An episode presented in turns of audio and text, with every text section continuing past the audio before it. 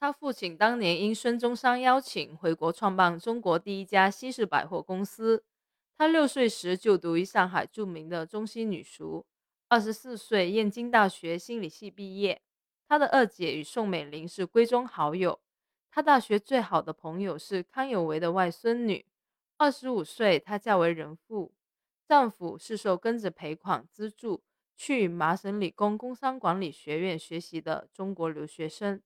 之后的岁月中，他经历了太平洋战争和内战，遭逢了正反、四清与文革，丧偶、抄家和劳改，一贫如洗。但磨难没有使他心怀怨恨，他仍然可以用铝锅在煤球炉上烤出带彼得堡风味的蛋糕。九十高龄谢世时，他把遗体捐捐给上海的红十字会，留给上海最后的礼物是用他的白发编成的九十。这样的花环，它叫黛西，在英文里这名字是雏菊的意思。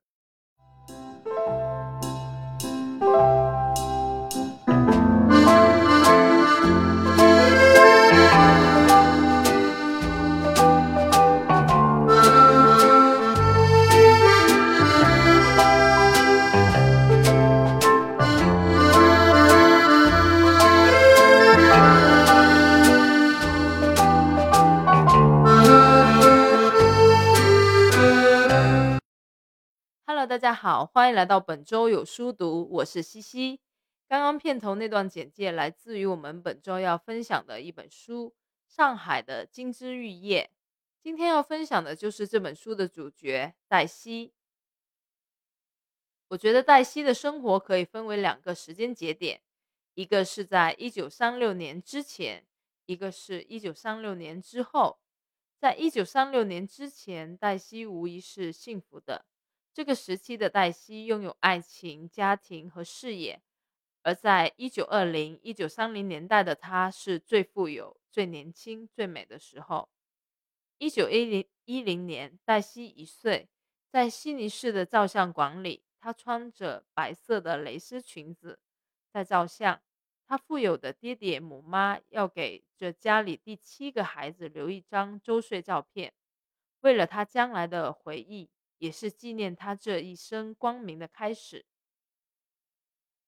一九一八年，他的父亲郭彪因孙中山的邀请，和兄弟郭杰一起举家回到上海，开办上海当时最新潮的百货公司永安公司。黛西刚回到上海时，就住在永安公司对面的东亚酒店里，那是他妈妈的家族马家的产业。马家当时已经在上海开了先施百货公司。回到上海后，黛西就读于当时的中西女塾。到一九二零年，这所美国基督教女子中学在上海已经有二十八年的历史。她面对上海上层阶级的女儿，在黛西进入这里读书的时候，国母宋庆龄和中华民国的第一夫人宋美龄都已经从这里毕业。她的校训是成长、爱人、生活。他的教育是美国式的，重视体育、英文、音乐、科学。学校的英文演剧是当时最有特色的。他的风格是贵族化的，教会学生怎样做出色的沙龙和晚会的女主人，并且要秀外慧中，有严格的教养和坚强的性格。他对学生的许诺是要让他们一生年轻和愉悦的生活。在中西女塾的生活的确是黛西一生中快乐的日子。一九二八年，在中西女塾毕业后，黛西在北京发现了燕京大学，她决定要在北京继续求学。与此同时，她决定解除自己与艾尔伯德的婚约。这时候的黛西说：“我不能嫁给一个会和我谈丝袜结不结实的男人，no fun。她需要的是和一个人有真正的共同语言。”可以有 a lot of fun。他还放弃了已经练习多年的钢琴，因为除了这是上海淑女的时髦和必修之外，他自己一点也不喜欢弹钢琴。可以说，从中西女塾毕业以后，她成了一个更倔强的听从自己内心声音、更顽强的坚持自己理想的美少女。这时候的她带有女孩子的娇气和随心所欲。一九三二年。黛西二十三岁，黛西的父亲郭彪突发疾病，去世在姨太太家里。因为事出突然，郭彪没来得及留下遗书和任何遗言，只留下一大笔遗产。这一年，黛西是燕京大学心理学系的三年级学生，对儿童心理学产生了兴趣，成了上海永安公司的股东。黛西订婚了，她从北京回到上海，她已经把上海当成了她的家乡，她的情人在上海，她将来的家也在上海。所以他的天堂也在上海了。在一九三四年的时候，这才是上海对他显现出来的面貌：光明的、稳固的、温情脉脉的面貌。黛西选择的丈夫是和她有得聊的男人，可以有 a lot of fun。他是吴玉香，是福州宁泽徐家的后代。他母亲的奶奶是宁泽徐的女儿。到他出生时，他家已经姓了吴。是清行的书香门第了，这好像也是一种规律。祖上发迹的时候，家中常常没有什么文化，于是家里的孩子就被大人要求一心只读圣贤书去。常常这样长大的孩子，单纯脆弱，成了真正的文人。于是这显赫的人家，到了下一代，就真正如愿拖进了光焕气，成了起舞弄清影的书香人家。这样人家的子弟，一双手削长白皙，一颗心全是新鲜主张，有敏感细腻的过敏气质。他们往往雅致而不实用，像那种清淡的香烟，气味纯而微甜，赏心悦人多过提神。吴玉香就是这样的一个人。我们可以看到一点点这个婚姻的基础。他们两个人都是不把婚姻看成过饮食男女日子的人，他们对自己的婚姻有着深深的期望，在这一点上，他们真的是志同道合。他们是那种追求生活以快乐为本的人，对日常生活抱着游戏般的骄傲态度，而且总是执意不肯妥协，也不肯被他压弯。此时，爱情被爱情的粉红泡泡所包裹的黛西。绝对不会想到，她爱上的真的是一个人见人爱的丈夫，而她的丈夫是一个无法满足于过居家生活的男子。一九三五年，黛西和一个在纽约学了时装设计的朋友海伦张开了一个时装沙龙。他们在国际饭店租了一间房间做他们的工作室，取名“锦妮时装沙龙”。这是中国第一家现代女子时装设计沙龙。用中国的原料设计合适都会妇女穿的长礼服，他们的理想是做出合适中国妇女的现代美服，走出一条不同于当年的巴黎，也不同于当年的北平的时尚路线。一九三六年的报纸还记录着他们沙龙开张时举行的时装表演。这是黛西一生中最美满的两年，她有了自己幸福舒适的家，有了开花的爱情。她是一个年轻美貌的少奶奶，所有少女时代内心的盼望全都成了美满的现实。而且她还是一个兴致勃勃、建立着自己的独立事业的现代女性，而不只是一个以丈夫为职业的女子。在这时，她第一次展现出自己的希望、要求，并争取着独立人生的理想。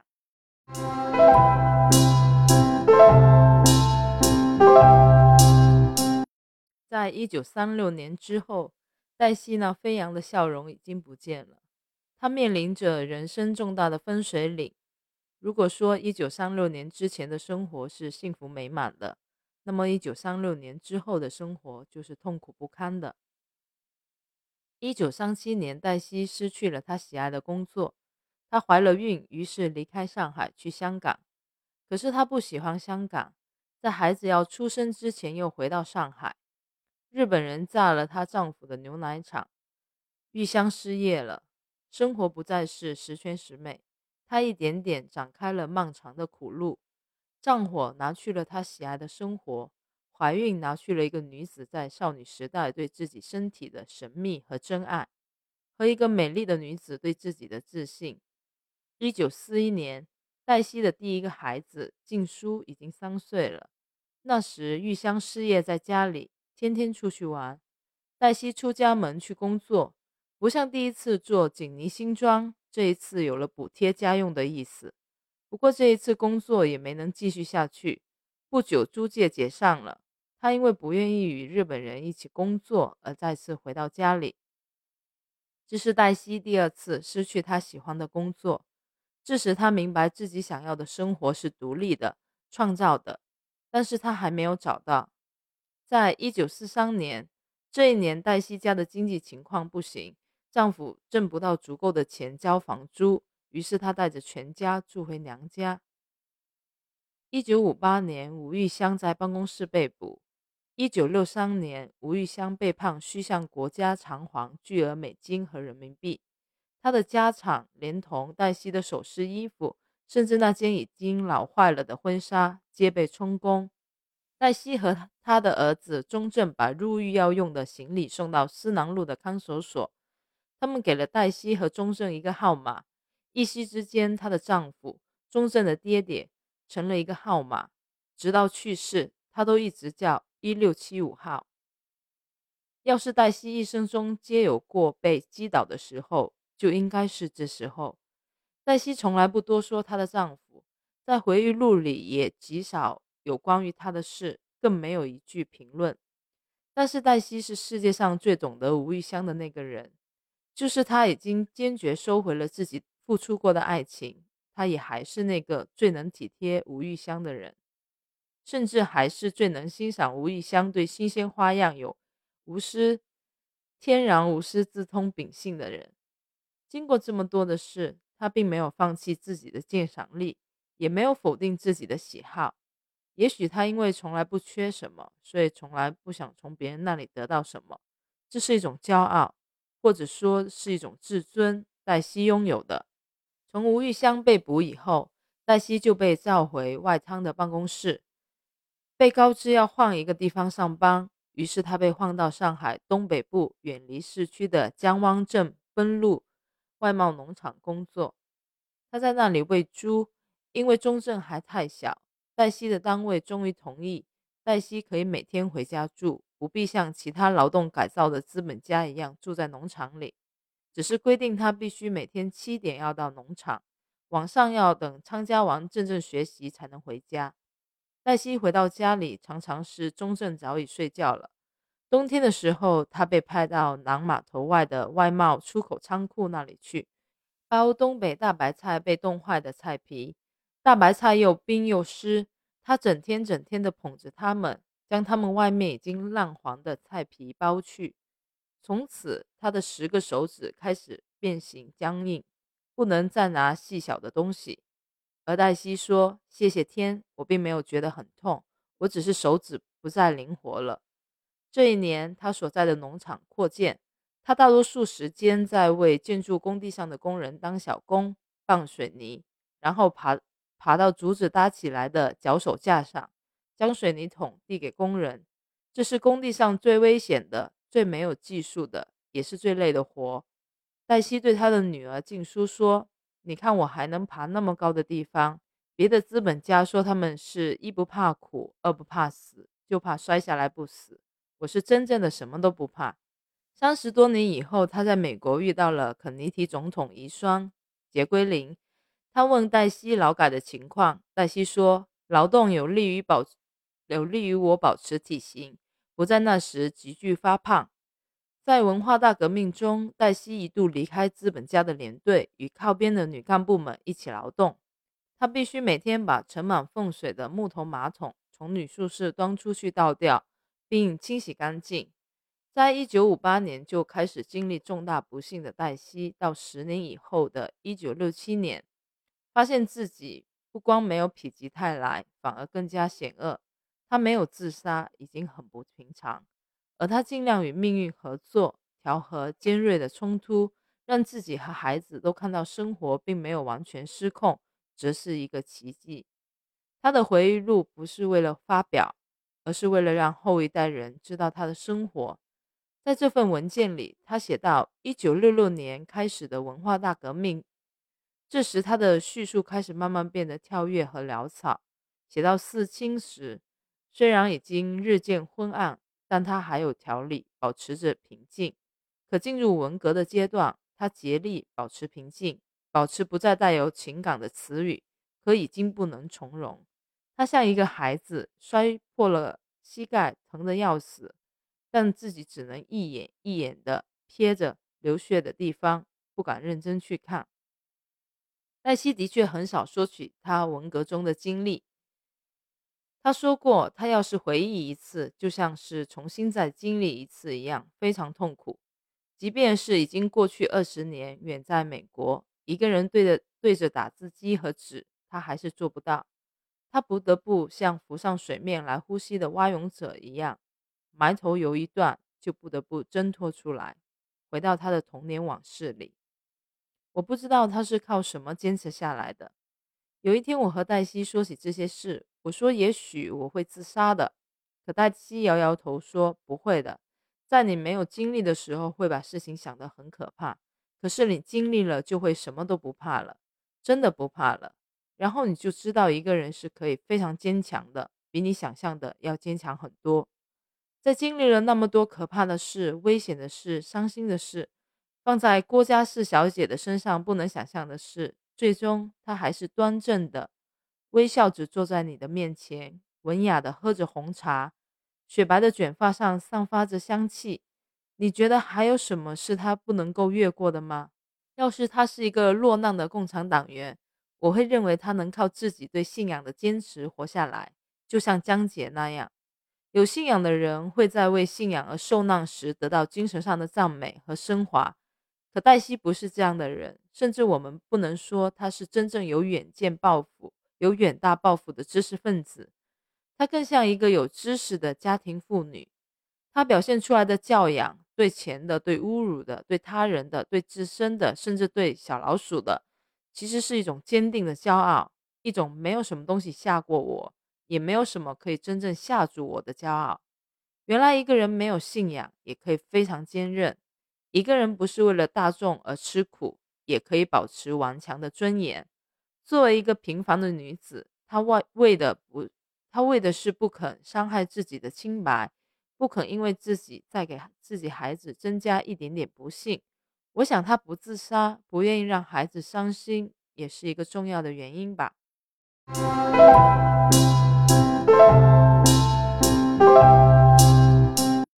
黛西是个什么样的母亲呢？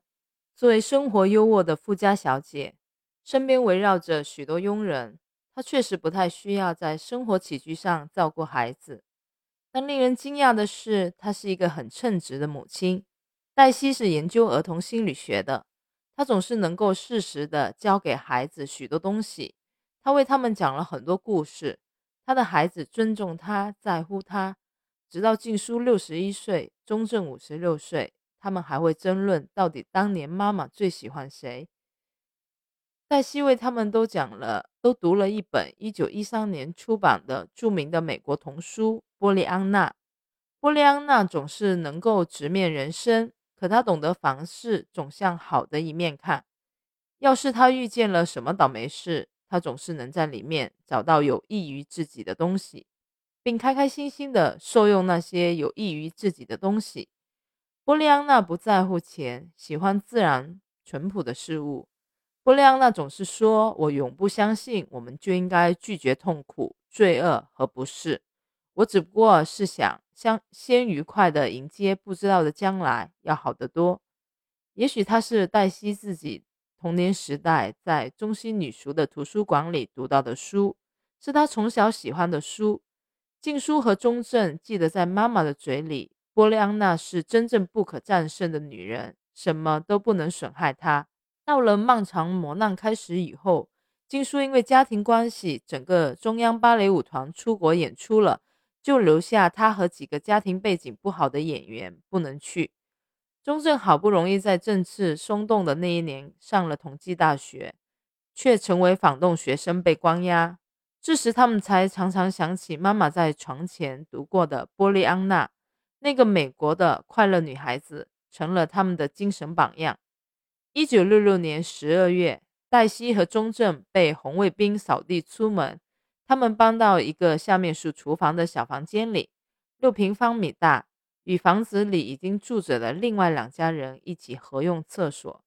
当他们把几件被允许带出来的家具搬到亭子间时，他们发现屋顶是漏的，因为中正有中正看到有一缕阳光直接从房顶射到了地上。有朋友找来了几块二手的塑料片，帮他们补好漏洞。有一次，中正开玩笑的说：“我觉得可以剪几个星星出来，贴在塑料片上，这样我就可以想象自己是睡在星空下。”黛西在回忆录里记录了这件事，并写下了自己的心情。黛西写道：“我很高兴他能在整个事情里看到这样的积极的景色。”黛西从来没有说过自己遇到过什么可怕的事。她四十九岁的时候被送到外贸农场劳动，当时农场里什么都没有，正在盖房子，他们都被送去参加盖房子。当时这些四五十岁的人中间，没人敢爬上竹子搭起来的脚手架。在这一队人僵在那里，被人嘲笑和逼迫时，黛西走出来，拎了一铁桶和好的水泥，爬了上去。那天他回家，对中正志得的说起这件事。他说：“别人不能做到的事，我还是可以做到的。我不怕，我的手脚还是很灵活。”在那些日子里。他总是把这种故事里的乐趣找出来，告诉独自在家当心的儿子。而中正总是透过那些妈妈骄傲的乐趣，才知道他遇到过什么。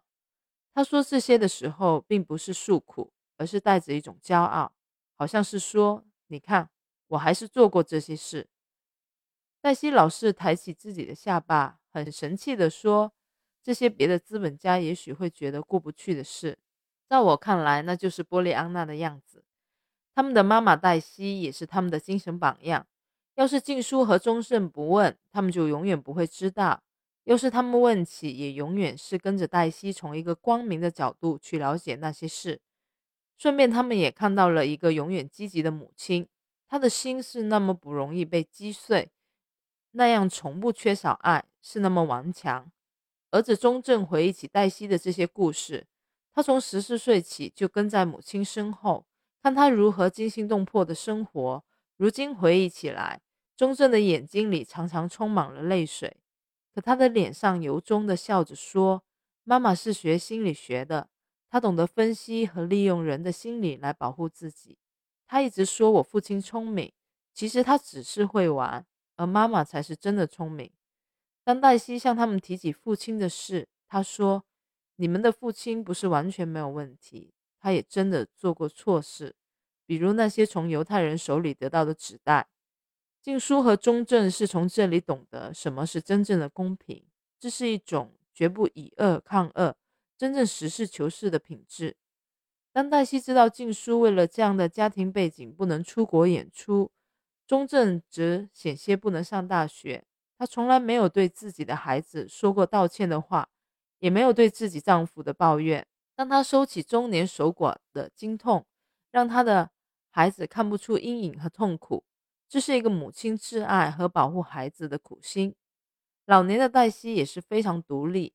有人说她的孩子在美国，一定要养她、照顾她什么的。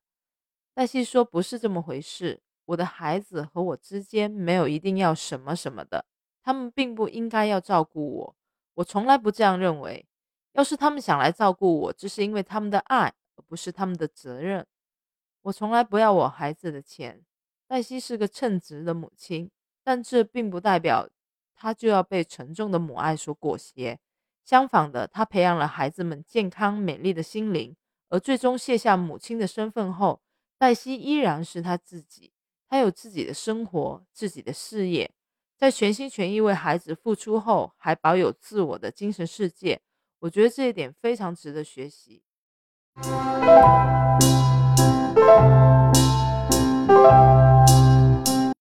黛西不仅对自己的丈夫、孩子尽责尽责，对她的家人甚至是佣人，她都以诚相待，与人为善。黛西的弟弟乔治当年惊惶出逃，将枪留在吴家，间接祸害到黛西一家。他们一家在夏威夷生活。往年回到上海的时候，他带着侥幸的神情问起黛西在上海这些年来的经历。对乔治来说，黛西的遭遇把他当年惊恐出逃的日日夜夜仿衬得几乎是刚美的回忆。黛西说了一些，然后他像从前一样耸耸肩，摊开双手说：“你看，我就这样过来了，我好好的过来了。”黛西轻轻支住了所谓复杂的一切，他不想多说什么。乔治也没有问起那三把左轮枪的下落。后来，黛西回忆说：“他不是有意要害我们，让他知道有什么用呢？”乔治既然回上海了，也已是老人，但他一直都是天真的人。他一生中未经历过复杂的岁月，也不能理解复杂的含义。如今，黛西能够理解乔治，而乔治也没有能力真正面对黛西生活中发生过的一切。他帮他一起寻救，就像帮老华侨回家那样。黛西带着乔治轻盈地越过了那些沉痛的深渊，他觉得自己有力量独自越过，也有力量带自己的弟弟一起越过。黛西家的厨子一直跟着黛西，直到文革吴家被扫地出门才离开。后来随着政治形势松动，他找到了黛西。厨子烧得一手福州菜是黛西最喜欢的，于是他每个星期来黛西家一次，为她烧一天的菜。直到有一天，已经老了的独生的厨子在街上被车撞断了股骨，瘫痪在床上，躺在阁楼上没人照顾。黛西在家里做好蛋糕，乘公共汽车给厨子送去。他对厨子说：“从前他在吴家的时候，吴家就说过要为他养老，就像从前那个常年在郭家干活的仆人。现在他要照顾他的余生了，他会为他付医院的钱。”会找一个护工来照顾他。他给了厨子一张存折，那是给他的钱。可是厨子不久就在床上自杀了。直到黛西临去世的时候，还说到他家的厨子像谈到一个家里人。到郭家老司机的后代想要学英文到英国留学时，他来找了黛西，成了黛西的学生。最让我感动的是黛西和松林的故事。那时他家里有一个叫松林的男孩子做茶房，一个叫金花的女人做佣人，还有一个福州菜厨子。松林常常不小心把碗打碎，金花就向黛西告状。过了五十年，松林回忆起来说：“少奶当着金花的面说，要是碗都不会碎了，还要往铺子干什么呢？后来等没人的时候，才对我说，下次不要一次拿太多碗，小心一点。”少奶是好人。松林在吴家的工作室跑腿，陪静书上芭蕾舞课，陪钟正玩。解放以后，年轻的松林离开吴家，去厂里当工人。他有时在休息天还去吴家看看。后来，松林回了自己老家，与吴家断了往来。最后，他辗转找到黛西的时候，主仆二人在昏暗的门道里高兴地大叫起来。松林从此常常又在休息天去黛西家里。帮他收拾家，换季的时候帮他去拿席子、放被子、装电风扇，做些重活。这时他已经是一个退休工人了，不会再毛手毛脚打烂黛西家的细瓷碗了。等黛西更老一些的时候，到银行去取钱，都等到松林来了一起去。松林总是先出门叫好出租车，看到有可疑的人，就将自己挡在那人与黛西之间。就像以前的保镖一样。这时，松林再也没要黛西的工资。他说：“我就是去帮帮他的。他老了，孩子都不在了。他从来和我，他从前和我没什么矛盾，大家一直好来好去。他觉得是看人，不是看阶级分的。”晚年的黛西身体不好，松林放下嫁女儿的家事来照顾她。黛西有一天想，有一天想要吃小馄饨。于是他让松林到外面的街市上去买一克小馄饨来，可松林说外面的肉馅太脏了，不可以吃。要是真的想吃，就自己买肉回来做。黛西叹了一句：“我早就不是从前的少奶了啊！”可松林还是坚持要自己做干净的。等松林做好了干净的小馄饨，黛西已经没有胃口吃了。那时候，静书无论如何也不会想到是松林代替他们姐弟为黛西送了终，为他擦去最后从眼里流下来的泪水，又是他从上海医科大学的解剖实验实验室为他们取回来黛西最后的纪念品，用他的白发旁成的酒石。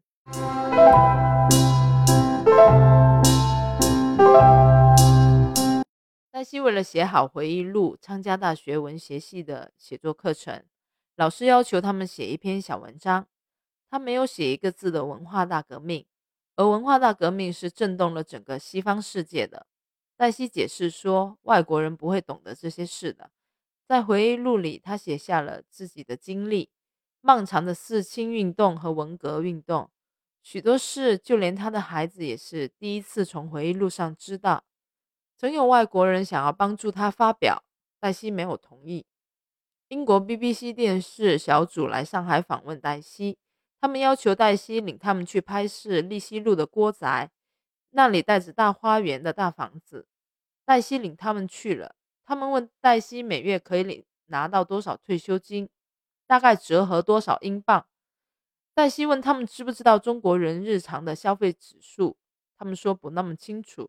于是黛西说：“我不愿意告诉你们。”事后黛西解释说：“要是他说谎，他就侮辱了自己的德行。”而要是他回答了正确的数字，那美国人会非常吃惊，他们会觉得无法生活，因为他们不知道在中国房子租金的便宜程度。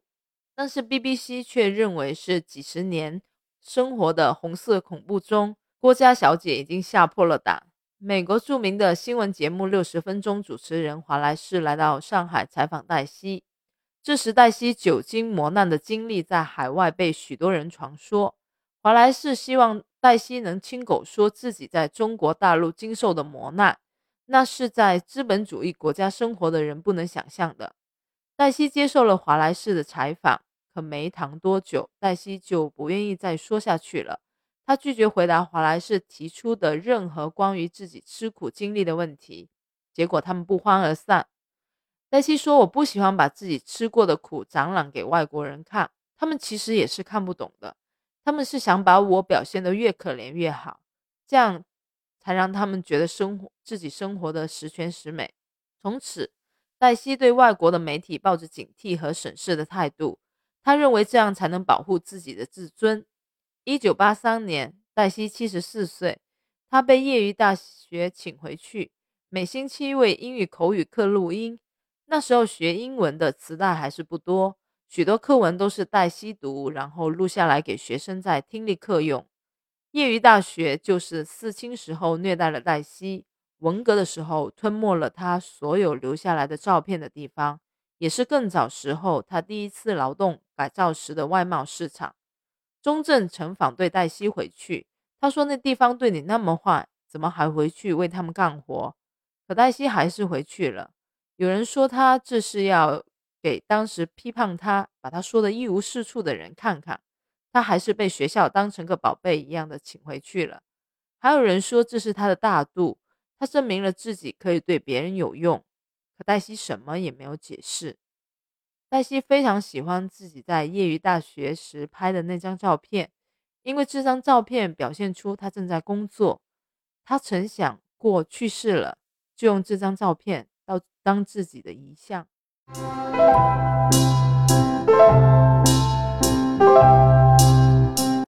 一九八五年，黛西决定向上海红十字会捐献遗体而不留骨灰时，静书和钟正马上就想到，他是不愿意自己的骨灰有一天会被人胡乱挖起来，而且在他心里，要是不能与自己父母亲人安息在一起，他就没有地方可以归去。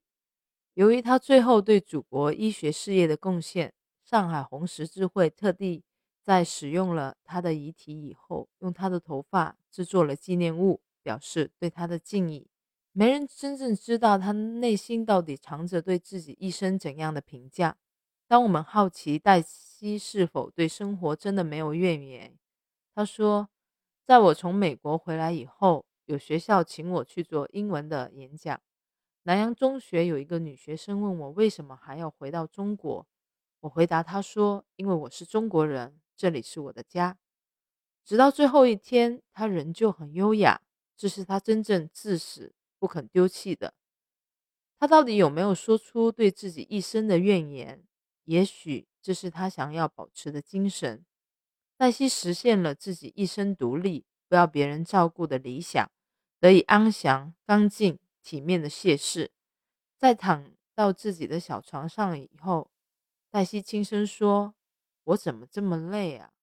读完这本书后，我很难去评价黛西，因为在她身上，我看到了优雅、温润、细腻、仁慈、坚韧、勇敢，这些词都能用来形容她。这是她。但与此同时，我觉得她最显著的一点是她的善良。如果说以上这些美好品质让她尊严的过完这一生，那么她的善良就留给了身边的每一个人，从佣人。兄弟姐妹到丈夫、孩子，他都用心对待，不求回报，甚至是让他备受摧残的地方，他也没有怨恨。